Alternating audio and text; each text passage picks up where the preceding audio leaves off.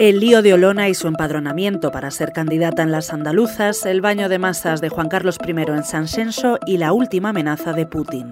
Esto es Sumario de Tarde y hoy es viernes 20 de mayo de 2022.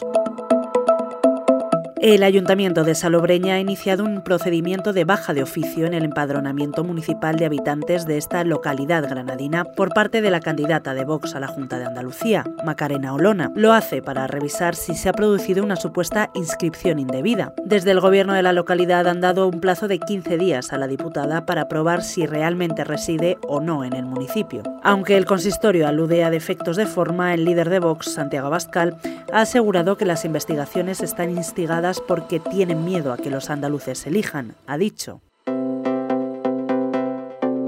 Hoy, además, el rey emérito Juan Carlos I ha acudido al Club Náutico de San Senso, donde ha sido recibido por decenas de personas que lo han aclamado con vítores de Viva el Rey y Viva España. El emérito llegó ayer jueves a Vigo directamente desde Abu Dhabi, su primera visita a nuestro país tras casi dos años instalado en Emiratos Árabes Unidos.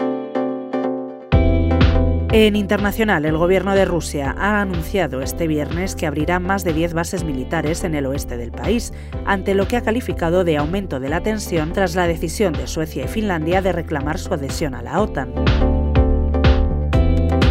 Lo dejamos aquí por hoy. Te lo ha contado Cecilia de la Serna. Puedes leer estas y otras muchas noticias en theobjective.com. Hoy además estamos de estreno ya puedes escuchar el primer episodio de Al Tanto, la tertulia semanal de The Objective con el análisis de nuestros periodistas desde el corazón mismo de la redacción. Sumario de tarde vuelve el lunes, pero puedes seguir informado en nuestra edición de fin de semana. Hasta entonces.